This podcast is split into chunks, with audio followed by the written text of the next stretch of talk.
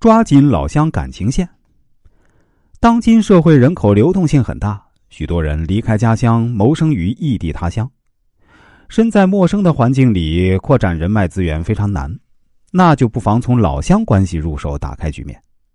中国人乡土观念强烈，对老乡有一种天生的热情，尤其是到外地上学或谋生之时啊，这种老乡感情就越发强烈。在大学里，经常可以看到某地学生组织的老乡联谊会，有人觉得这些人思想落后狭隘，后来发现有些老师也参加这些活动，更加感到不可思议。但结果显示啊，他们那种抱成团的宗旨，确实给大多数老乡都带了实惠，使不少人的困难得到解决。再后来，这种老乡会的性质团体几乎到处都能见到。它是松散的形式，但亲不亲故乡人，这种老乡观念有一定的凝聚力。对内相互提携、相互帮助，对外则团结一致，共同面对困难和威胁。老乡的重要意义不仅要了解。还要用心去经营，利用好这层关系，才不会浪费这份宝贵的资源。第一，遍地是老乡，遍地是机遇。现在中国城市移民很普遍，任何一个单位、任何一个场所都可能有你的老乡，请培养你的老乡亲和力，试着跟每个人交流。要知道，即使是在街上碰到陌生人，都有可能因为老乡缘故而成为你事业生涯的贵人。第二。确认老乡资源，有效管理名单。一般人的人脉关系基本上可以分为三种：个人关系网，家人和朋友，或是你最亲近的人；社会关系网，包括公司同事或领导、邻居或一般朋友；还有专业关系网，像专业协会啊、俱乐部等组织。在你的人脉资源名单里啊，应该把老乡作为重点属性加以标注。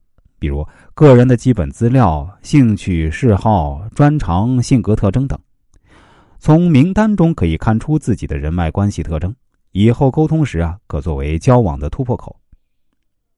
第三，形成对话良性沟通。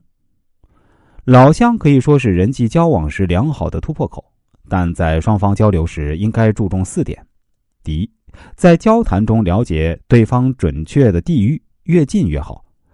这要求你对故乡的地理位置和风俗习惯比较熟悉。第二，不妨扩大地域概念的范围，比如啊，你们是邻省或同在一个大区域。第三呢，要善于评价对方老家所在地，要给予对方深刻印象。第四啊，别忘记给他名片，名片等于是你个人营销的档案，万万忘记不得。四，定期聚会，利用网络。大学时期一般会有老乡会，走出校门后，有一些地区也会在他乡建立老乡会，比如北京就有宁波老乡会等许多组织。要积极寻找组织，拓展人脉。如果没有合适的组织，可以在网络上寻找相关组织。网络中的大型社区一般都有按地区分类的 BBS 聊天室，可酌情加入。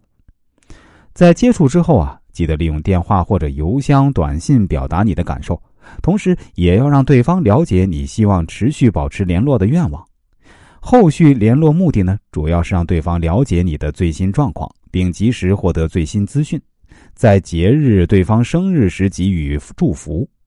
同一城市中的老乡应该多聚，如能以组织者身份出现最好。在错综复杂的人际关系中，还有一种有效资源，那就是老乡。就像中国人乡土观念中。